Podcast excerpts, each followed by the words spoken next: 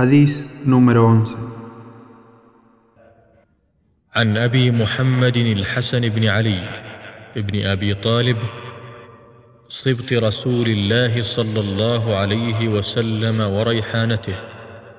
رضي الله عنهما قال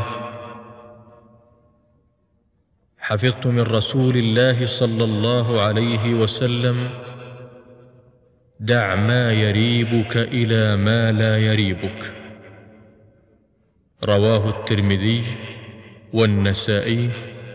وقال الترمذي حديث حسن صحيح Narró al Hassan ibn Ali ibn Abi Talib,